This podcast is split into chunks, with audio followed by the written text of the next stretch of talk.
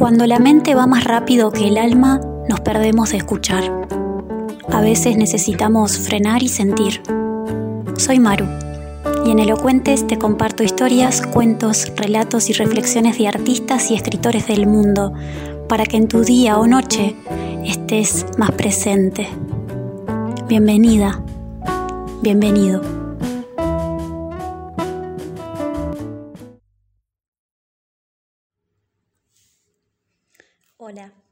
Gracias por venir a Elocuentes. En el episodio de hoy voy a estar leyendo una historia perteneciente al libro Mujeres Asesinas 2, los nuevos casos, eh, del éxito televisivo de Polka Producciones, de la editorial de Bolsillo. Este libro pertenece a la escritora Marisa Greenstein, que nació en 1964, periodista egresada de la Universidad Nacional de La Plata, es argentina, trabajó en el Heraldo de Buenos Aires y se desempeñó durante 10 años como redactora especial de política nacional en la revista Noticias. Así que dentro de la cantidad de historias y que son relatos eh, En los dibujos que tenía que hacer en la escuela, Gloria B. repetía siempre la misma imagen una nena con dos piernas muy flacas que caminaba arrastrando una bolsa enorme de color negro. Al lado aparecía otra nena más gorda, con dos lágrimas desproporcionadas, pintadas de rojo. Cuando le pedían que explicara el dibujo, Gloria miraba con gesto contrariado, como si le resultara absurdo comentar algo tan evidente. La nena soy yo, cuando papá nos echó de casa, y la otra es mamá, el mismo día. Estaba hablando del momento que recordaría toda la vida, cuando su padre le dijo a su madre con absoluta calma que juntara sus cosas y las de la hija y les dejaran la casa vacía. Él se casaría con una antigua novia del barrio. Con el tiempo, la madre tuvo que explicarle a Gloria que su padre se había casado con otra mujer porque nunca se había querido casar con ella. Sin pensar ni por un minuto en el efecto que sus relatos producirían en su hija, Elisa, la madre, una señora rolliza y resentida, pasaba larguísimas tardes contándole a Gloria las maldades de su padre, su egoísmo y las desgracias que había depositado sobre los dos. Nos arruinó, nos dejó en la calle porque nos odia y preferiría que estuviésemos muertas, le decía mirándola fijo para estar segura de que la hija registraba cada uno de sus dichos. Como era previsible, la idea que se formó Gloria sobre los hombres no era la más adecuada para formar una familia feliz. A los 13 años tuvo su primer novio, un adolescente peleador y mentiroso, con el que inauguró una seguidilla de relaciones conflictivas. A los 19 se casó con un hombre insignificante, al que no tomaba en serio y engañaba por puro aburrimiento. Trabajaba de camarera en un bar y a veces recibía unos pesos adicionales de algún cliente al que acompañaba a un hotel. Con sus amigas, pocas, bromeaba acerca de su actividad complementaria. Me gusta más coger con alguien que me paga que coger gratis con el pelotudo de mi marido. Su marido, un jardinero aragán y ventajero, era impermeable a los maltratos y engaños de su mujer. Él también tenía amantes, y lo único que quería en la vida era ganarse unos pesos para ir al hipódromo, salir de noche con alguna de sus chicas y que lo dejaran dormir tranquilo hasta las dos de la tarde. Gloria veía a Elisa, su madre, una vez por semana. Le alquilaba una casa miserable en su mismo barrio y le daba dinero para vivir. Con los años, Elisa siguió engordando hasta convertirse en una mujer increíblemente obesa que casi ni se levantaba de su sillón. No había tenido otros hombres y rumiaba un rencor eterno contra el marido que le había abandonado. Gloria, por su parte, también odiaba a su padre, pero más odiaba a Elisa. Cada vez que la veía sentía el mismo rechazo visceral hacia esa mujer que no había sabido defenderse ni defenderla de la crueldad del padre. Le recriminaba también no haberle disfrazado la realidad. ¿Para qué me contabas todo desde que era tan nena? Eso es ser hija de puta. Con no decirme que papá nos odiaba habría alcanzado, le decía, mientras examinaba de lejos y con asco los incontables rollos de la panza materna. Gloria era lo opuesto a Elisa flaca, activa, preocupada por su cuerpo, audaz con los hombres. No podía explicarse cómo fue que su madre había aceptado con tal pasividad la afrenta de su marido. La venganza de Gloria contra Elisa consistía en darle menos dinero que el necesario para pagar sus cuentas y para vivir. De hecho, las penurias económicas de su madre la llenaban de satisfacción. Pero había algo más. Gloria se encargaba de atiborrar la cena de su madre con productos baratos y engordantes. La obesidad de Lisa era un motivo de orgullo para su flanco más perverso. Con Mónica, su amiga de la infancia y algunas otras conocidas del barrio, hacían apuestas por el peso probable de Lisa. Gloria solía ser la campeona absoluta en el juego cruel. A la vieja hija de puta la voy a matar de gorda, no más. Contaba Gloria entre carcajadas mientras las demás, con respeto, le festejaban la gracia. Gloria conoció a Ubaldo en el bar donde trabajaba. Le sirvió un licor de chocolate y se quedó por ahí cerca con la obvia intención de seducirlo. Le gustaba ese hombre alto, morocho, de rulos despeinados y con cara de boxeador. A Ubaldo le entusiasmaba que una mujer medianamente atractiva se le ofreciera sin ningún disimulo. Le preguntó si podían salir juntos algún día, y ella le dijo que esa misma noche podían verse en cuanto cerrara el bar. Ubaldo dudó. Su mujer lo esperaba en casa con sus dos hijas, pero mientras pensaba si tenía que aceptar la propuesta o dejar todo para otro día, Gloria decidió por él. Arregló con el encargado del bar para irse un rato antes y en cuanto Ubaldo le pidió otro licor de chocolate, ella abrevió el trámite. Te traigo la cuenta y nos vamos. Empezaron a besarse en la vereda y terminaron en un hotel de mala muerte llamado Íntimo. La mujer de Ubaldo, Elba, había hecho dormir a las hijas y estaba en su cama durmiendo. La casa en las afueras de La Plata era sencilla pero agradable. Elba, iluminada por la luz débil del televisor, no sabía que en ese mismo momento su futuro se estaba torciendo de la peor manera. La relación entre Gloria y Ubaldo fue vertiginosa. Ubaldo jamás había tenido un amante y estaba acostumbrado a la quietud anodina de su matrimonio. Sus once años de casado lo habían anestesiado. Sabía de memoria qué gusto tendrían las milanesas con puré de su mujer, cuál vestido se pondría para ir al cine y qué le haría o se dejaría hacer en la cama previsible. Quería a su esposa y le estaba agradecido por las dos hijas que habían tenido, pero a la vez sufría de forma solapada por una permanente falta de alegría. Gloria, que tenía un talento innato para detectar las carencias ajenas, advirtió desde un principio el talón de Aquiles en el matrimonio de Ubaldo. Una vez detectada la falla, actuó con maestría. Lograr que Ubaldo se separase de su mujer no podía ser más sencillo. Tenía que poner mucha imaginación en el sexo, mucho interés a la hora de escuchar sus opiniones y mucho entusiasmo para organizar programas divertidos. Gloria, por primera vez, estaba empeñada en irse a vivir con un hombre. Su marido jardinero ni siquiera le parecía un obstáculo a superar. En su momento ya vería la forma de separarse. Quiero irme a vivir con Ubaldo, les anunciaba a sus amigas que ni se molestaban en entender las causas del capricho de Gloria. Pero fue ella misma quien una tarde aclaró dudas. Su amante le gustaba, era trabajador, tenía una buena casa y era casado. Está bueno que se separen por una, les dijo. El empeño de Gloria dio resultados rápido. Ubaldo se desesperaba por estar con ella y vivía su matrimonio como una carga lamentable. Elba no entendía qué estaba pasando en su vida. Su marido había cambiado de una semana para la otra. Ya no jugaba con las hijas, ni quería estar en su casa, ni la miraba, ni le hablaba. Ubaldo veía sufrir a su mujer, pero no se sentía culpable. Se había convencido a sí mismo, a través de una nada sutil trabajo de gloria, de que Elba era la responsable de su década de matrimonio desdichado y su consiguiente infelicidad personal. Te arruinó los mejores años de tu vida, le decía Gloria con dramatismo fingido. Tenés treinta y ocho y pareces de cincuenta, le exageraba. La vida se va volando, hay que vivirla cuando uno todavía puede. Lo aleccionaba mirándolo a los ojos en una perfecta representación de amor incontenible. Ubaldo terminaba cada día su trabajo como maestro mayor de obras y se encontraba con Gloria en un hotel. A veces Gloria aparecía al mediodía, a la hora del almuerzo, y le pedía que anticiparan el encuentro. A la noche Gloria iba al bar a trabajar y Ubaldo a su casa.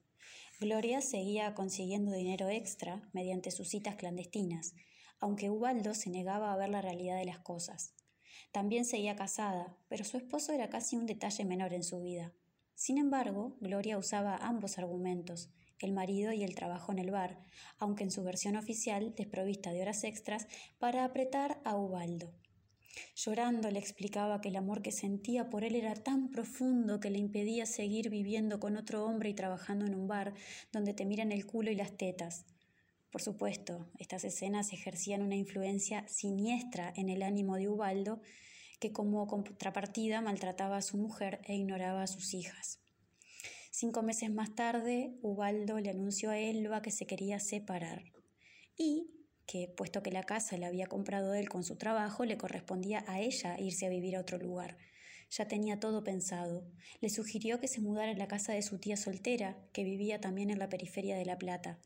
Elba, que ya intuía que su matrimonio estaba en ruinas, lloró y suplicó, pero no hubo manera. Al día siguiente estaba instalada con sus hijas en la casa de su tía Zulmita, y dos días después llegaba Gloria con su bolso a vivir con Ubaldo. Cuando Gloria supo que Ubaldo había echado a su mujer de su casa, armó un festejo íntimo en el hotel donde se encontraban siempre. Llevó comida de una roticería y dos botellas de champagne. Sin embargo, su sensación era ambigua. Por un lado tenía encima la euforia de los ganadores, pero por el otro empezó a evaluar a Ubaldo desde otro punto de vista. Al fin y al cabo, su amante no había tenido el menor reparo en dejar en la calle a su mujer y sus hijas. La asociación negativa era obvia. Ubaldo estaba haciendo con su familia lo mismo que su padre había hecho con su madre y con ella. Como esta vez Gloria no estaba en el lugar de la víctima, prevaleció en su cabeza el espíritu ganador. Además, el hecho de que ella había sido la instigadora de ese abandono era un dato que estaba fuera de su razonamiento. La convivencia de la pareja en la casa de Ubaldo fue lamentable. No pasó ni una semana antes de que estallara la primera pelea. Gloria quería volver a trabajar, pero Ubaldo, razonablemente, desconfiaba. ¿Cómo era posible que la aceptaran de nuevo si ella, tal como le había dicho, había renunciado hacía un par de días? Lo que pasaba en realidad era que Gloria, que sí había renunciado a su trabajo de camarera, quería volver como chica de alterne, lo cual ya había sido convenido oportunamente con sus jefes. Es decir, iría a seducir a los clientes y los llevaría a un hotel a la salida del bar. Haría entonces lo mismo que hacía antes, pero sin servir mesas. Gloria le dijo a Ubaldo que había arreglado unas suplencias para cubrir a alguna de sus compañeras en sus días libres.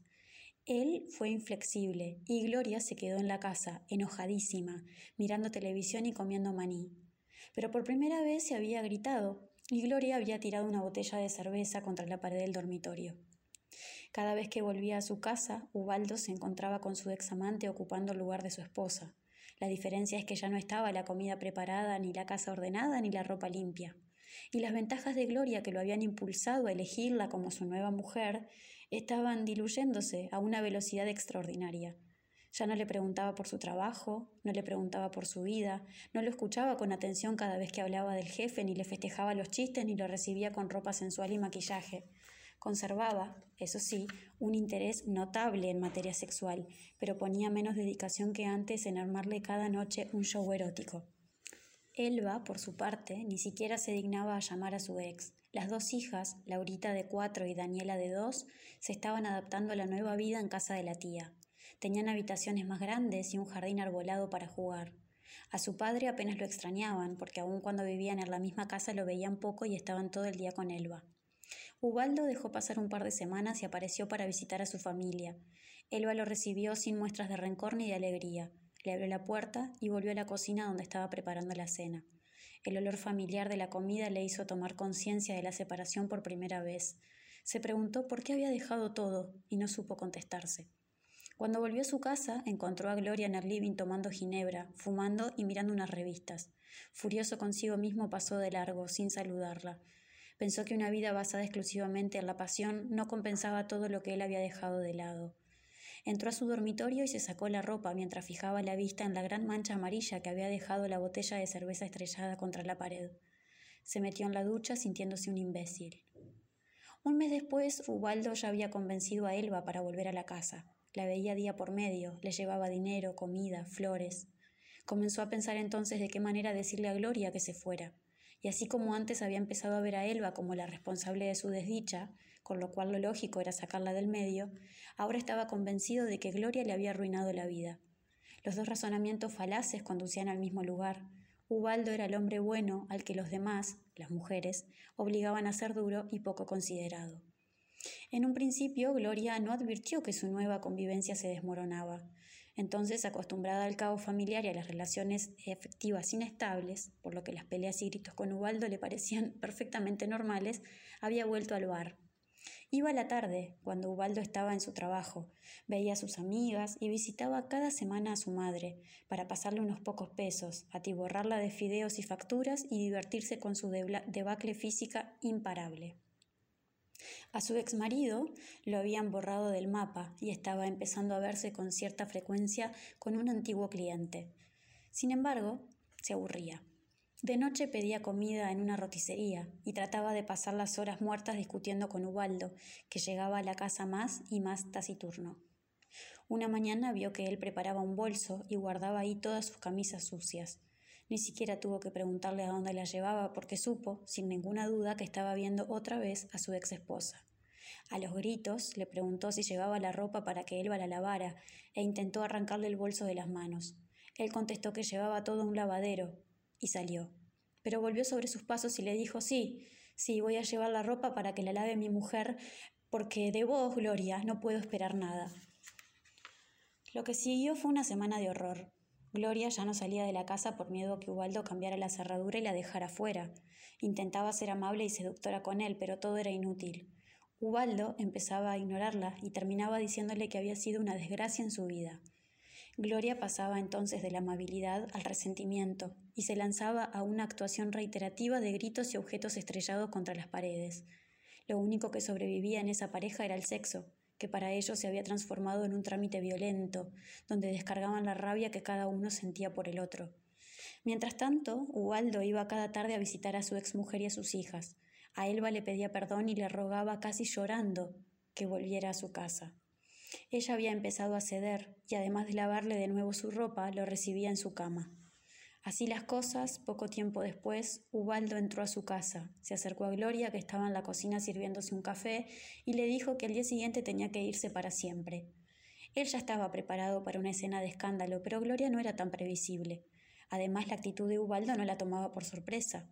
En los últimos días había estado rumiando la situación con un odio creciente. ¿Vos sabés cómo soy yo? ¿Tenés alguna idea? le dijo mientras iba al dormitorio a buscar sus cosas. Armó un bolso, guardó lo primero que encontró y se fue esa misma noche. Antes de irse lo miró y le dijo Sabes que voy a volver, ¿no? Al día siguiente, a la mañana, Ubaldo buscó a su familia y la llevó de vuelta a la casa. La reconstrucción de la familia no fue un problema para Elba y Ubaldo. Si Elba sentía que su marido la había tratado como un elemento descartable, no se lo dijo nunca a nadie. Volvió a su rutina doméstica con el mismo empeño y la misma actitud sacrificada que antes del capítulo Gloria. Y Ubaldo sintió que se había salvado del abismo, pero que al fin y al cabo tampoco había pasado nada demasiado grave.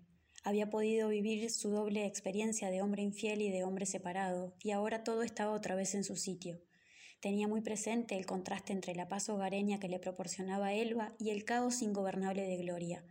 Prefería a su esposa, a quien empezaba a revalorizar. Gloria había vuelto con su exmarido, que la aceptó de regreso sin asombro, Sabía que muy difícilmente un hombre trabajador y sencillo como lo era Ubaldo, a quien conocía del barrio, iba a quedarse mucho tiempo con una mujer como ella. Eso sí, Gloria tuvo que pagar una especie de peaje para reacomodarse en su casa y aceptó saldar buena parte de las deudas de juego que su marido había acumulado. Gloria dejó pasar una semana y después llamó a Ubaldo al trabajo. Él ni siquiera la atendió. Al otro día fue a buscarlo a la salida y trató de convencerlo sin éxito de encontrarse de nuevo en el hotel que frecuentaban. La última negativa fue crucial. Decidió entonces que no haría nada más para recuperar al hombre que la había abandonado. Fue a visitar a su madre y le hizo un largo interrogatorio acerca de cómo había sido el momento en que su padre la echó de la casa. Aunque ya sabía de memoria casi todas las respuestas, no podía creer que a ella le hubiera pasado lo mismo casi treinta años más tarde. Miró a su madre desconcertada, como si la viera por primera vez en mucho tiempo. La vio más gorda, más vieja, más atormentada por lo que era su vida y supo que era muy fácil terminar como ella. Pensó que con una coincidencia era suficiente. Podrían abandonarla y echarla de la casa, pero no iban a poder convertirla en una versión moderna de esa esposa deforme y derrotada. Miró la hora y vio que tenía tiempo suficiente. Ubaldo no volvería a su casa hasta bien entrada la tarde. Fue a la cocina, eligió un cuchillo tramontina y salió a ver a Elba. Tocó el timbre de la casa de Ubaldo a las dos de la tarde. Era septiembre, pero hacía un frío invernal. Elba abrió la puerta y se quedó mirando a la mujer que estaba parada en la vereda con un tapado de paño negro y el pelo suelto y oscuro. Gloria a su vez miró a la mujer por la que Ubaldo la había desplazado, gordita, sin forma, petiza, con el pelo atado y dientes torcidos. No era fea, era insignificante. Vine a buscar unas cosas que dejé en la casa, dijo Gloria a modo de presentación. Elba podía no haberle abierto la puerta, pero actuaba poseída por la fascinación de ver por primera vez al amante de su marido. Sin dejar de mirarla, la hizo pasar y le dijo que había juntado sus cosas en una bolsa. Gloria se sentó en un sillón del living y fue al grano con una mentira. Le contó que había vuelto a verse con Ubaldo y que por el bien de los dos lo mejor sería que ella se llevara a las hijas y desapareciera. Elba no dio lugar a la negociación. Le dijo que agarrara la bolsa con las cosas y que se fuera antes de que se despertaran las hijas. Por toda respuesta, Gloria prendió el televisor y se encendió un cigarrillo. Fue una provocación efectiva. Elba se abalanzó sobre la rival e intentó empujarla y sacarla a empujones. Pero Gloria se levantó de un salto y sacó su cuchillo tramontina. Te voy a tajear esa cara de mierda que tenés, le gritó. Asustada, Elba fue corriendo hacia un mueble grande y antiguo donde guardaba platos y cubiertos. Ahí habían escondido hacía tiempo un revólver que Ubaldo había comprado para defender la casa y que Gloria jamás había visto porque en ningún momento se le ocurrió revisar la vajilla del hogar. Elba agarró el revólver en el mismo instante en que llegaba Gloria empuñando el cuchillo con ferocidad. Forcejearon y la furia de Gloria pudo más. Le dio a Elba una puñalada en el pecho y otra en la espalda. El revólver cayó junto con Elba, que a pesar de las heridas alargó la mano para recuperarlo. Gloria se lo arrebató y calculando bien el sitio donde quería herir, le disparó en la ingle. Elba, llorando, pidió por su vida y la de sus hijas. Gloria vio su oportunidad. Nunca explicó si ya tenía pensada su jugada o si se trató de una inspiración del momento, pero fue hasta una mesa que estaba cerca del televisor, sacó una hoja de una carpeta y una lapicera y se la dio a Elba. Apuntándole con el arma le dijo que le escribiera una carta al marido, explicando que se suicidaba porque no soportaba que le hubiera sido infiel. Elba intentó resistir, pero no tuvo margen de maniobra. O escribís o mato a tus hijas, fue la respuesta. Elba trató de agarrar la lapicera, pero el dolor la inmovilizaba. Gloria la ayudó a incorporarse y le puso la lapicera en la mano. Se sentó frente a ella y le sostuvo el brazo para facilitar la escritura. Le dictó Me mato porque me engañaste con otra mujer. Elba apenas podía escribir. Había perdido mucha sangre y estaba aterrada por sus hijas. Le pidió que las dejara salir a la calle, pero ella fue inflexible. Terminala, no les voy a hacer nada. Hace la puta carta de una vez. Cuando terminó de escribir, Gloria se levantó, puso más fuerte el volumen del televisor, le apuntó a Elba y le disparó la cabeza. Entonces fue al dormitorio de las hijas que dormían. Primero se acercó a la cama de la más grande, la tapó con una frazada y le disparó. La más chica, al escuchar el tiro, se levantó e intentó correr, pero recibió un balazo en la espalda. La levantó del suelo y la dejó otra vez en su cama. Cuando estaba caminando hacia la puerta, Gloria resbaló con el charco de sangre que rodeaba a Elba y se hizo un esguince en el tobillo izquierdo. Desde ahí, acostada en el piso, cara a cara con la adversaria muerta, sintió que había hecho justicia. A mí no me iba a pasar lo mismo que le pasó a mi mamá. Contaría después a sus compañeras en la cárcel. A Gloria la detuvieron seis días después del crimen. Se había ido de su casa y estaba viviendo en Ensenada con un nuevo amante. Era lo que ella se merecía, morirse. Y lo de las chiquitas se lo dedico a él, le dijo el juez que le interrogó. Fue declarada culpable por el homicidio de Elba F. y de su hija de cuatro años, y por lesiones graves a la hija menor que sobrevivió. La condenaron a 12 años de prisión. Le redujeron la pena por buena conducta y quedó en libertad en marzo de 1979. Un año después fue a vivir con una nueva pareja con quien tuvo dos hijos. Gloria B. Despiadada es una de las varias historias que contiene este libro, que se llama Mujeres Asesinas 2, Los Nuevos Casos. Te repito que es de la escritora argentina Marisa Greenstein. Este libro que fue guionado y llevado al cine, más bien a la televisión, de la mano de Polka Producciones, pueden encontrar las temporadas enterísimas en YouTube en una calidad en algunos episodios muy buena y en otros, en otros no tanto. Eh, ya tiene un montón de años este, esta serie, esta serie de capítulos. Em, en este caso, la de Gloria está protagonizada por Vera Fowil, que es una actriz de cine argentino brillante, eh, Luis Imbrowski, que nos tiene acostumbrados a los que consumimos cine argentino, a que siempre hace estos papeles de, bueno, de hombre machista, de de persona que trabaja siempre eh, con, trabajos que no son el sueño de su vida, eh, siempre está como rodeado de problemas, vinculado a la policía. Bueno, es un actor muy versátil, pero siempre lo encasillan como, como en esos roles. Y Tatiana Zafir, que también es otra gran actriz que tienen los argentinos. Así que si tenés ganas de verlo, pásate por YouTube, búscalo y también vas a ver que hay versiones, por ejemplo, mexicanas y llegué una vez a ver una versión chilena que no, no era tan buena como la argentina. Espero que te haya gustado este episodio, si lo escuchaste hasta el final, gracias, significa un montón para mí y nos escuchamos el próximo martes. Chao. Muchas gracias por haber sido parte de esta nueva entrega de Elocuentes podcast que se hace desde el más y sincero amor y entrega para poder acompañarte en el ratito del día que lo hayas escuchado.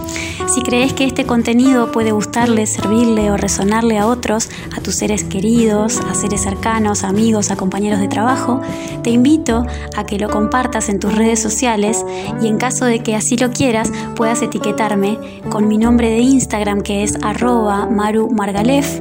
Allí vamos a estar en contacto. Si querés, podés dejarme sugerencias de qué texto también te gustaría escuchar en el próximo podcast y con gusto vamos a estar haciéndolo para vos. Te deseo una semana preciosa y te mando muchos, muchos abrazos. Chao.